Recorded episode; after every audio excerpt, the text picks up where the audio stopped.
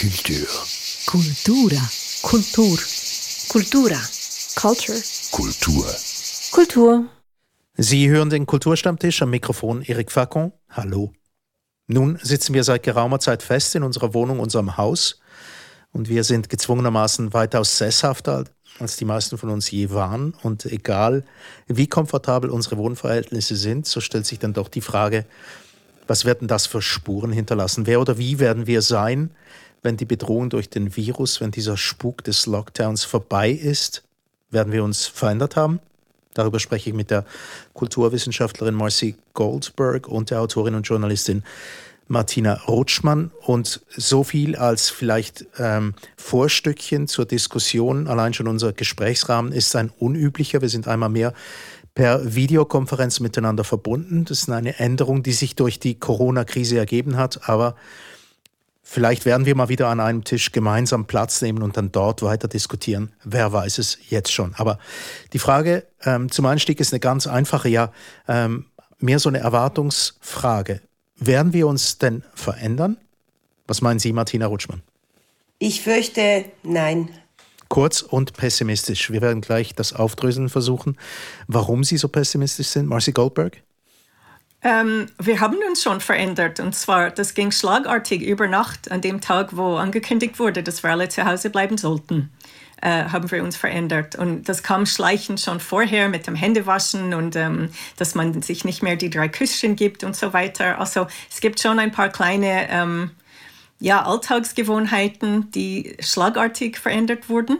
Und jetzt ist die Frage, was längerfristig geändert wird äh, oder geändert werden muss oder Änderungen, mit denen wir nicht so zufrieden sind, die wir jetzt rückgängig machen möchten. Eben, es geht auch um die Frage der Nachhaltigkeit. Und ich glaube, Martina Rutschmanns Pessimismus war mehr, was bleibt denn von dem Ganzen? Sehe ich das richtig? Genau. Natürlich haben wir unser Verhalten äh, ein Stück weit verändert, indem wir, wie du gesagt hast, Marci, aufpassen, äh, keine Hände schütteln und so weiter. Und vielleicht auch äh, ein Bewusstsein für, für manche Dinge des Alltags sich eingeschlichen hat, das durchaus positiv ist. Ich denke aber, dass das temporäre Erscheinungen sind, zum einen sein müssen, weil wir unsere Gesundheit schützen wollen, zum anderen aus der Not quasi geborene Veränderungen, äh, eher wieder viel zu Hause sein etc. Ich glaube, die Zeit ist aber zu kurz, war zu kurz, wird zu kurz gewesen sein, diese Corona-Zeit, um da wirklich die Welt quasi verbessern zu können dadurch.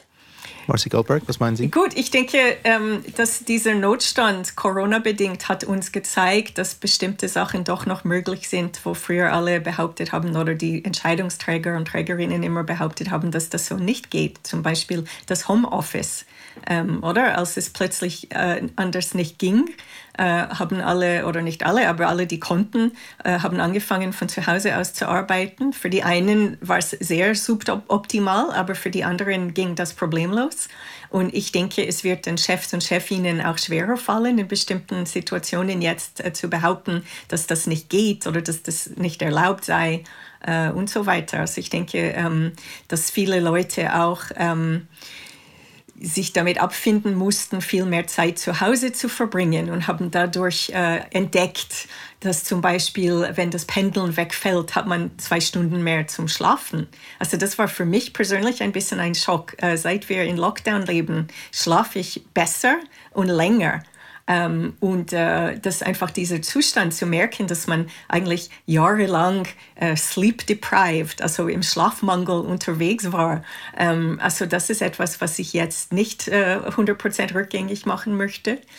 Ähm, ich denke, für viele Familien hat sich eine ganz andere Dynamik auch äh, entwickeln lassen, dass ähm, auch eigentlich wie, wie ich mich auch an meine Kindheit erinnere, wo ich auch, wir hatten äh, zeitweilig kein Fernsehen und wir sind selten in die Ferien gefahren, weil meine Eltern das nicht gern machten. Und wir haben sehr viel Zeit zusammen verbracht, en famille, Brettspiele, Spaziergänge und so weiter. Und äh, so wie ich das auch wahrgenommen habe aus meinem Umfeld, für viele Familien ist es irgendwie neu, dass die alle so viel Zeit füreinander haben und Zeitvertrieb zusammen verbringen und keine Ahnung, Gitarre spielen und singen und all diese Sachen, die zwar zu einer klassischen Kindheit gehörten, äh, aber zum Beispiel zur Kindheit meiner Göttin äh, bis jetzt keinen Platz hatten und jetzt ist das wieder da. Und äh, zum Teil sind das positive Sachen, weil das sind andere Werte als immer beschäftigt sein und immer unterwegs und, und, und, und so weiter. Ähm, über die Verlagerung des Lebens ins Digitale könnten wir auch noch reden. Das ist dann, ja, oder? Das müssen wir dann auch noch ja. in weiterem Verlauf. Ich würde gerne beides, beides kurz aufgreifen. Das eine mit dem Homeoffice. Ich, ich war immer ein sehr großer Freund von Homeoffice und habe das auch zu Zeiten schon verlangt, als das noch sehr verpönt war, weil ich einfach zu Hause besser arbeiten kann als in einem Großraumbüro. Das äh, geht für mich fast nicht, weil ich Konzentrationsschwierigkeiten haben, habe, wenn andere Leute um mich herum reden. Äh, das finde ich eine sehr gute Entwicklung jetzt. Ich könnte mir aber vorstellen, um, um weiterhin pessimistisch hier, hier zu sein und den Spielverderber zu spielen, dass es viele Chefs geben wird in Zukunft, die das nicht gutieren werden. Und zwar einfach mit der Begründung, es braucht doch den persönlichen Kontakt. Das ist natürlich fadenscheinig und ich, ich finde das überhaupt nicht ähm, persönlicher, wenn man jetzt da Rücken an Rücken sitzt, als wenn man über Zoom, wie wir jetzt diskutieren, äh, Kontakt zueinander hat. Es geht wahrscheinlich auch um den Kontrollmechanismus, den Chefs nicht sehr gerne aus der Hand geben, weil sie dann den Leuten vielleicht nicht zutrauen, dass sie wirklich arbeiten, obwohl wir jetzt ja das Gegenteil sehen. Und viele Leute sagen, sie arbeiten besser und sogar mehr zu Hause und müssen aufpassen, dass sie die Arbeitszeiten auch einhalten. Also ich wünschte mir, dass Homeoffice etabliert werden könnte, auch wegen der ganzen Pendlerströme, wegen der ganzen Verkehrsproblematik etc. Das zum einen. Und mit den Familien, das ist eine wunderbare Entwicklung. Und ich habe das sehr gern mit angesehen, jetzt in meiner eigenen Familie, wie mein Bruder äh, und seine Frau mit den kleinen Kindern wirklich sehr viel Zeit plötzlich verbringen mussten, muss ich sagen, weil das ja vorher äh, anders war und die Kinder halt zu Hause waren und nicht beim Babysitter und in der Krippe. Aber wie wird das sein, wenn die Welt wieder in Anführungszeichen normal, ich nehme nehm, jetzt das Wort normal, obwohl, obwohl, es natürlich nicht normal ist, wie es war und möglicherweise sein wird, ist, äh, werden sie dann weiterhin Brettspiele spielen zusammen und die Sonntage gemütlich zusammen verbringen? Ich fürchte nein, weil der ganze Alltag halt dann wieder zurückkehrt und dieser Wunsch nach Normalität ja überall auch äh, rumgeschrien wird in den Medien. Wann kommt die Normalität? Normalität. Und ich denke, Normalität bedeutet für viele Leute zurück zum, zum Vorhergehenden, obwohl sich die Einzelnen wahrscheinlich eben eine Änderung wünschen würden. Und das, da sehe ich das Problem, dass die, die, das Kollektiv vielleicht unfähig ist, diese Änderung herbeizuführen, während der Einzelne, jeder einzelne Dominostein dieses Kollektiv sich das eigentlich wünschen würde. Eben. Das ist der Punkt, auf den ich eigentlich raus wollte. Auf der persönlichen Ebene ist eines, oder? Da können wir profitieren vielleicht. Und auf der anderen Seite ist eine Gesellschaft, die gewisse Sachen jetzt vielleicht implementieren kann oder sollte. Und Sie bezweifeln, Martina Rutschmann, dass das so einfach möglich ist. Was meinen Sie dazu? Einfach mal als grobe Einschätzung, Marcy Goldberg? Also eben, ich denke, diese Ausreden der Chefs und Chefinnen, dass bestimmte Sachen nicht von zu Hause aus machen lassen, die klingen jetzt sehr hohl. Und es ist ganz klar, es kann sein, dass die dann einfach autoritär behaupten, jetzt wird es einfach so und man hat keine Wahl, aber sie sind jetzt viel weniger glaubwürdig mit dem. Aber es gibt auch das Umgekehrte, oder? Dass, ähm, man könnte sich auch vorstellen, dass äh, bestimmte Betriebe finden, ja, wenn die Leute so gut von zu Hause aus arbeiten können, müssen wir ihnen nicht mehr einen Büroplatz ähm, äh, äh, zur Verfügung stellen und wir können damit Geld sparen. Und das könnte je nachdem eher positiv oder auch negativ ausfallen, weil ähm, oder in, in, bestimmten Zweigen der Wirtschaft versucht man einfach immer nur ähm, zu sparen und die Kosten herunterzusenken und äh, Qualität und Lebensqualität äh, und Qualität der Arbeit spielt dann weniger eine Rolle. Und vielleicht hat diese Krise ihnen gezeigt, wie sie irgendwie noch knausriger werden könnten und die Mitarbeiter noch mehr ausbeuten und schlecht behandeln Handeln. Also das, das könnte auch sein, ähm, dass man zurückgeht in eine Welt von äh, Heimposamentern und keine Ahnung, oder so wirklich so äh, Sweatshop zu Hause. Ähm, das wollen wir, wollen wir aber nicht.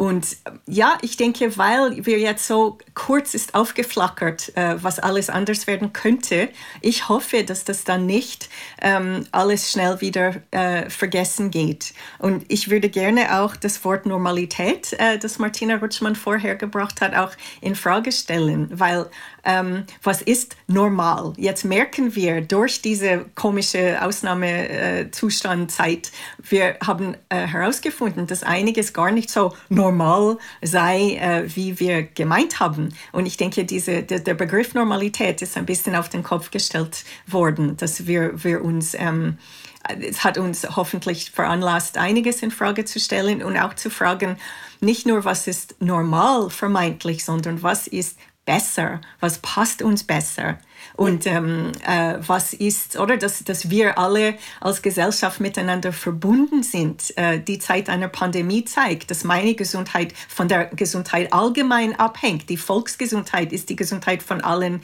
äh, zusammen. Und ich denke, das ist eine Erkenntnis. Ich hoffe, dass das ähm, nicht so schnell wieder verschwindet. Martina Rutschmann? Das hoffe ich das hoffe ich natürlich äh, genauso wie du, ganz, ganz klar. Und was wir vorhin gelebt haben, vor der Pandemie, das war alles andere als normal. Ich würde da lieber von Abnormalität sprechen. Wir waren, ich sage jetzt wir, das ist plakativ und es gibt bestimmt auch Fälle, bei denen das nicht gilt, das ist ganz klar. Aber wir so im Großen und Ganzen, die Gesellschaft, hier in der Schweiz, in Mitteleuropa, wir waren permanent im Stress. Wir waren permanent, hatten wir das Gefühl, an einen Anlass rennen zu müssen, unter Leute uns mischen zu müssen, auswärts essen zu gehen, Freunde einzuladen, dies und das noch unter einen Hut zu bringen, wie du sagst, kaum geschlafen, äh, das Gefühl, ständig arbeiten zu müssen und noch mehr arbeiten zu müssen. Und wenn man nur 80 Prozent arbeitet, sei man kein richtiger Mensch und, und, und. Das ist absolut crazy und abnormal, ganz klar. Und es wäre wünschenswert, wenn das jetzt in, nicht nur in den Köpfen äh, bliebe, sondern wirklich auch ein Umdenken im Sinne von einem neuen Verhaltensmuster stattfinden könnte. Ich persönlich habe das für mich eigentlich schon äh, fast schon hellseherisch vor zwei Jahren schon geändert, indem ich aufs Land gezogen bin, mich selbst selbstständig gemacht habe, viel Homeoffice gemacht habe, auch gesundheitlich bedingt, weil ich eine chronische rheumaartige Erkrankung habe, äh, viel, viel mehr geschlafen habe und so weiter und, und kann das nur empfehlen. Also ich kann das allen empfehlen, das so zu handhaben. Möglicherweise, und das ist meine Angst, ist, ist will das, wie du sagst, die einzelnen Personen denken bestimmt über genau diese Fragen nach, die wir jetzt diskutieren und wünschen sich auch eine, eine Entschleunigung auf Dauer, wie das jetzt so schön heißt im Moment.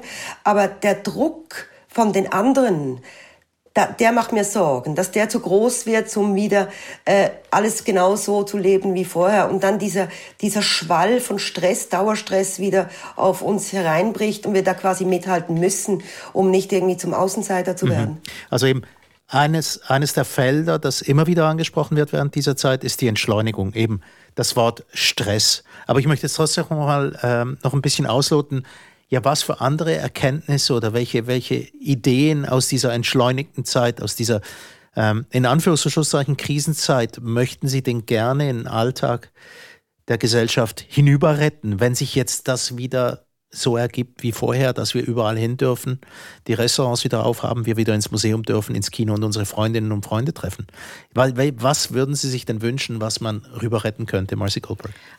Also für mich stehen unter anderem zwei Sachen äh, im Vordergrund, einfach um nur zwei, äh, es gäbe mehrere, aber zwei wichtige Punkte. Der eine Punkt ist natürlich äh, die Umwelt, oder? Wir haben gesehen, in dem Moment, wo die Städte alle dicht machen mussten, haben bestimmte äh, Probleme von Luftverschmutzung fast sofort äh, gelöst. Und äh, wir haben dann gesehen, gut, es gab auch Fake-Bilder dabei, aber wir haben auch viele Bilder gesehen in den Medien, wie das Wasser in Venedig wieder klar wurde und wie in Los Angeles dass die Leute Sicht auf die Berge hatten, weil diese Smogwolken verschwunden sind und so weiter. Oder das hat uns gezeigt, wie schnell auch bestimmte Änderungen stattfinden könnte, wenn der allgemeine Wille da wäre. Und äh, ich denke, das ist, das ist ein Thema, äh, das ich hoffe auch nicht wieder unter den Teppich schnell gewischt wird von irgendwelchen äh, profitorientierten, menschenfeindlichen äh, Wirtschaftskräften. Das wäre das eine. Und das andere ist ähm, die Wertstellung der Kultur. Mhm. Weil, ähm, oder wir haben jetzt seit der Krise gibt es dieses ominöse Wort systemrelevant, das man auch auf vielen Perspektiven in Frage stellen könnte. Was ist systemrelevant? Was sind die höchsten Prioritäten, die unser Leben quasi ähm, möglich machen. Und das ist natürlich in erster Linie die, die, die Ernährung, äh, die, die Versorgung und so weiter. Aber ähm, die Kultur hat äh, so einen wichtigen Stellenwert bekommen in dem Moment, wo alle zu Hause äh,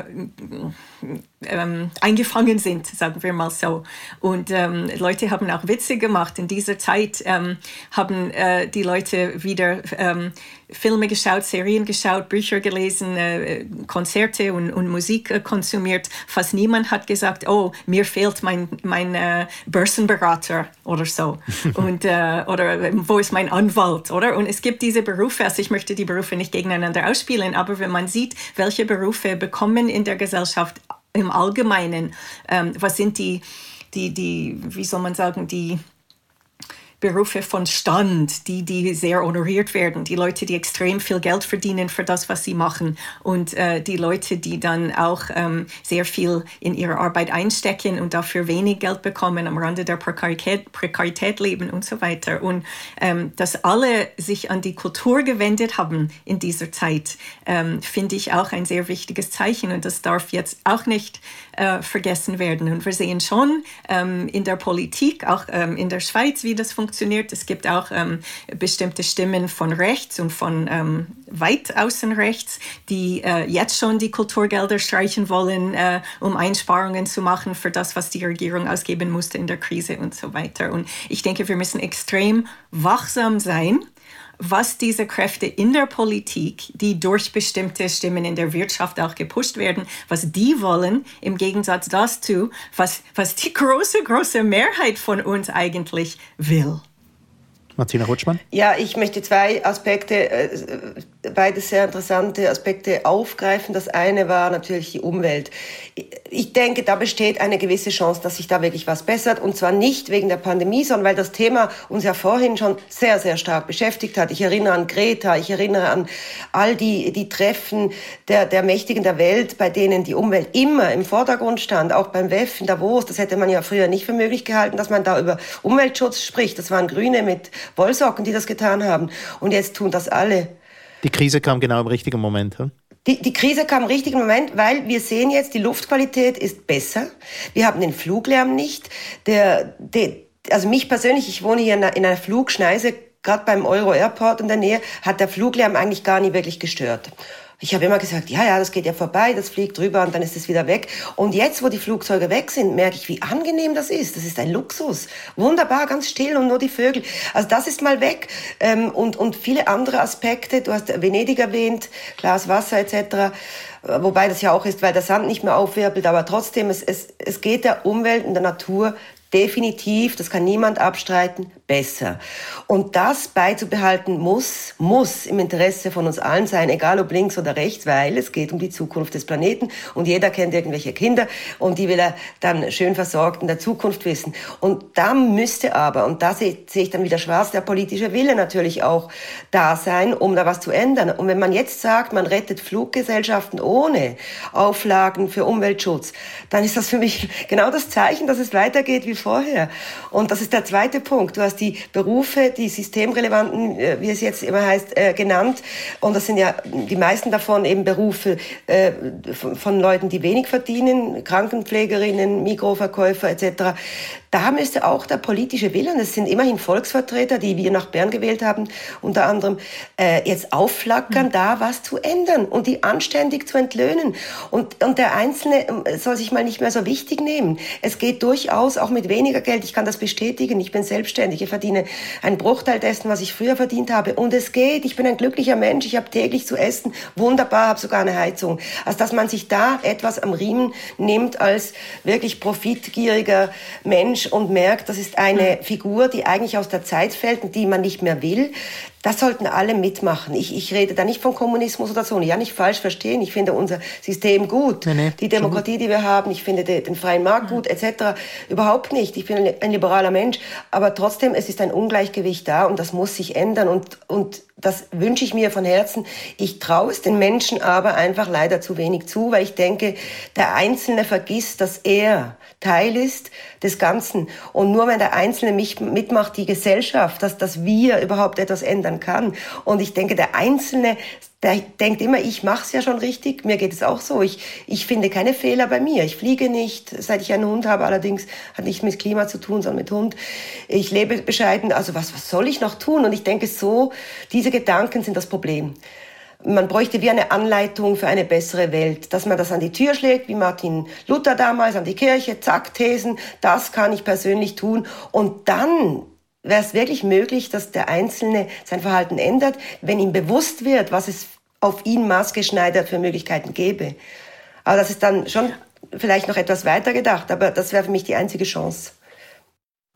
Gell, es geht um Gerechtigkeit, es geht um mehr soziale Gerechtigkeit, es geht um Umweltgerechtigkeit, es geht um Steuergerechtigkeit, all diese Themen. Und, ähm, oder die Leute, die versuchen, das äh, aufgrund von äh, veralteten Ideologien irgendwie abzutun, das ist einfach, das ist absurd, oder? Das ist, wenn es heißt, wenn, wenn du das Gefühl hast, du musst dich entschuldigen, ich bin doch, ich bin doch keine Kommunistin und so. Ich meine, ich denke, die, die Zeit, wo man so geredet hat, ist, ist müsste wirklich vorbei sein.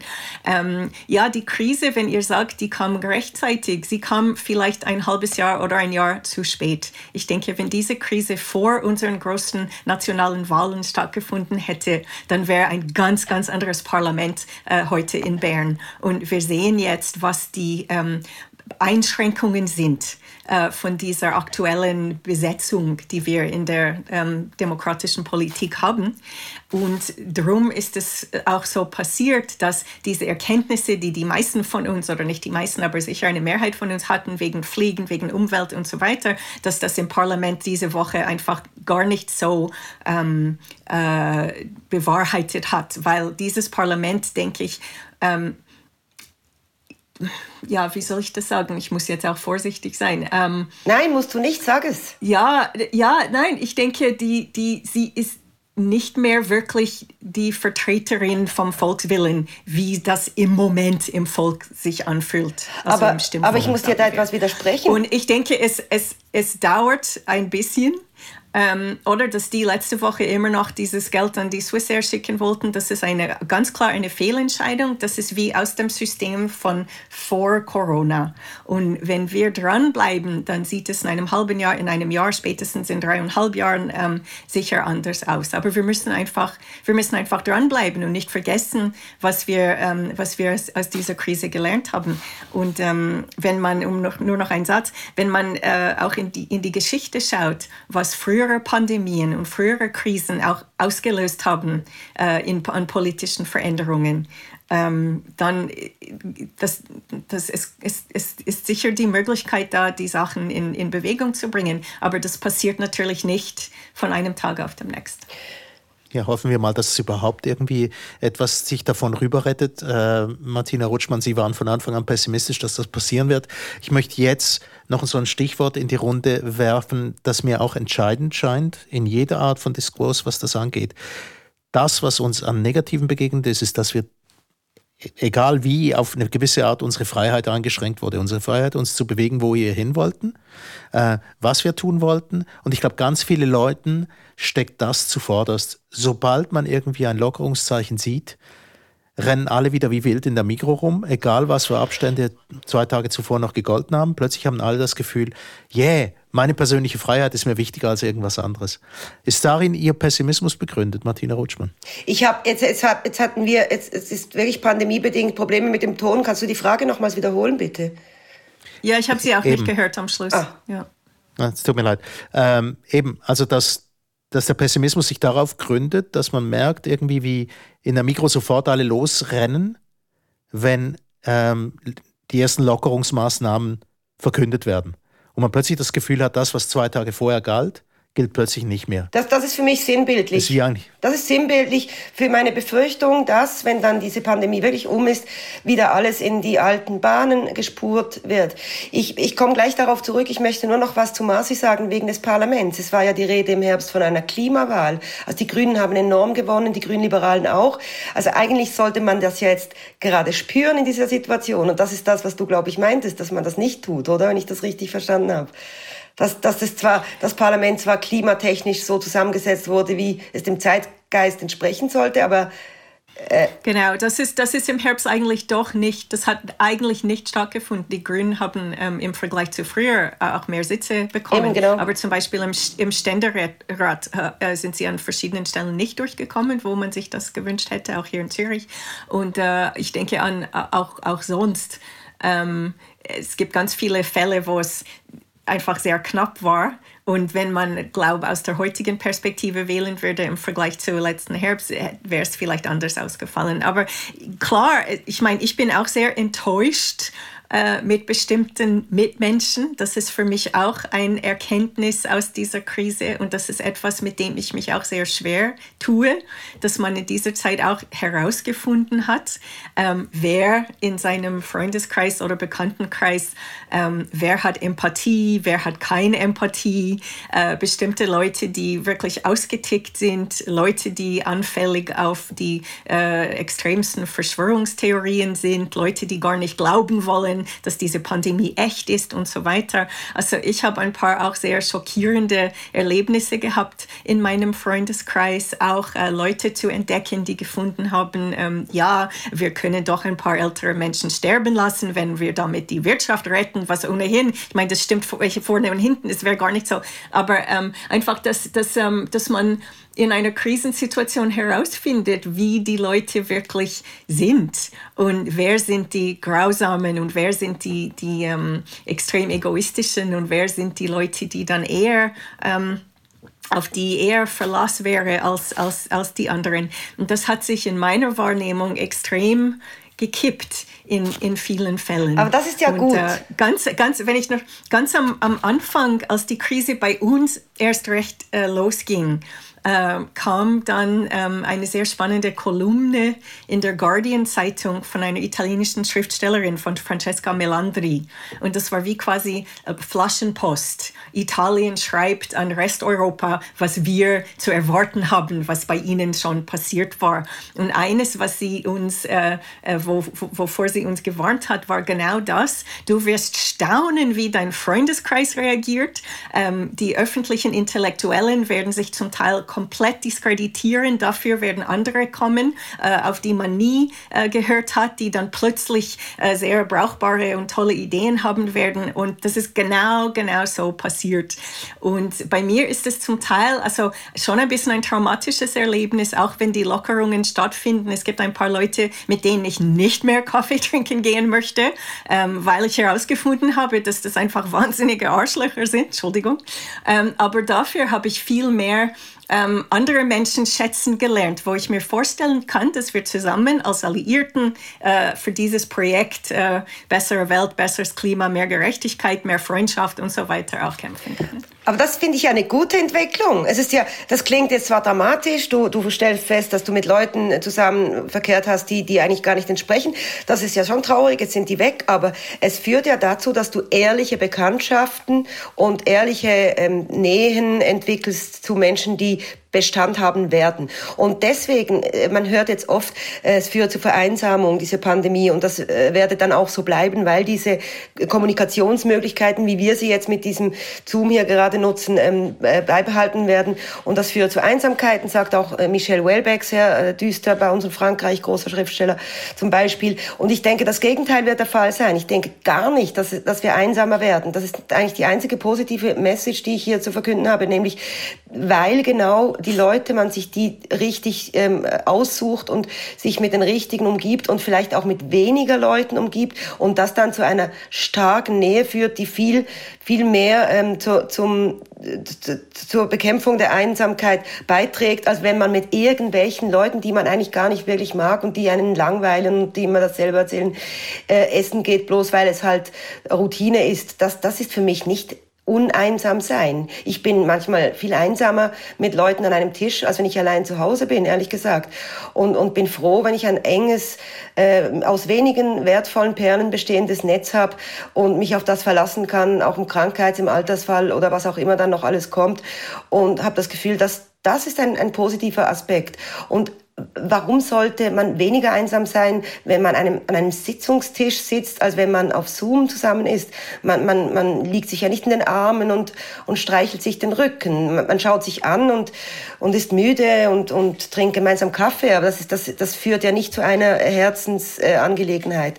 Und um auf deine Frage zurückzukommen, wir stürmen alle in die Mikro. Ja, weil jeder von uns meint, das Recht dazu zu haben. Ich auch. Ich will auch in den Obi gehen und Farbe kaufen endlich, um mein Gartenhaus schön anzumalen. Ich will auch in die Migo gehen, um mir einen Schweizer Klöpfer kaufen, weil ich das jetzt so lange vermisst habe. Und ich finde, ich habe das Recht dazu. Und jeder andere findet das auch. Und dass das ein intolerantes Verhalten gibt, wenn man da aufeinander oben sitzt und man mitschuldig ist. Dieses Bewusstsein fehlt beim Einzelnen. Und das ist meine Befürchtung für die ganze Entwicklung, dass das fehlt. Die, die ganzen Hofläden zum Beispiel der Bauern in der Region, stand gestern in einer, in einer Basler Zeitung, die, die laufen wie wahnsinnig. Die Bauern verkaufen ihre Bioprodukte direkt an den Mann und die Frau. Wunderbare Entwicklung. Wie geht es weiter, wenn die großen Geschäfte, die Manor mit den, mit den schönen, frisch ausgelegten Produkten wieder offen ist? Geht man denn trotzdem noch in den Hofladen? Sollte man eigentlich? Macht man wahrscheinlich aber nicht, weil der alte Trott zurückkehrt. Und die Hofläden haben das einsehen. Und diese Entwicklung fürchte ich, hoffe, wünsche mir aber, dass es anders wird und werde wirklich versucht sein, bei mir persönlich da mich an der Nase zu nehmen, auch bei kleinen, kleinen ähm, Schritten. Ja, ich weiß nicht, ob das jetzt dich trösten wird oder eher noch äh, ähm, trauriger machen wird, aber wir sind erst am Anfang von dieser Pandemie. Sie ist längst nicht vorbei. Es kommt sicher eine zweite Welle und vielleicht eine dritte und ähm, dann werden wir wieder eine Lektion haben. Und das heißt, früher oder später werden die Leute in der Migro lernen müssen, auch mehr Rücksicht füreinander zu haben. Wir sind erst am Anfang von, dieser ganzen, von diesem ganzen Prozess und ich denke, bestimmte Änderungen, also entweder werden wir schwimmen oder wir werden ertrinken. Also je länger die Pandemie geht, desto zuversichtlicher bin ich für die Zeit danach. Weil mein Hauptargument war ja die, die Kürze der Geschichte. Die Corona-Krise und was mit uns passieren wird als Personen, als Gesellschaft, was politisch passieren wird, das war ein erster Versuch, damit zurande zu kommen, hier am Kulturstammtisch. Zu Gast waren die Kulturwissenschaftlerin Marcy Goldberg und die Autorin und Journalistin Martina Rutschmann. Mein Name ist Erik Fackung.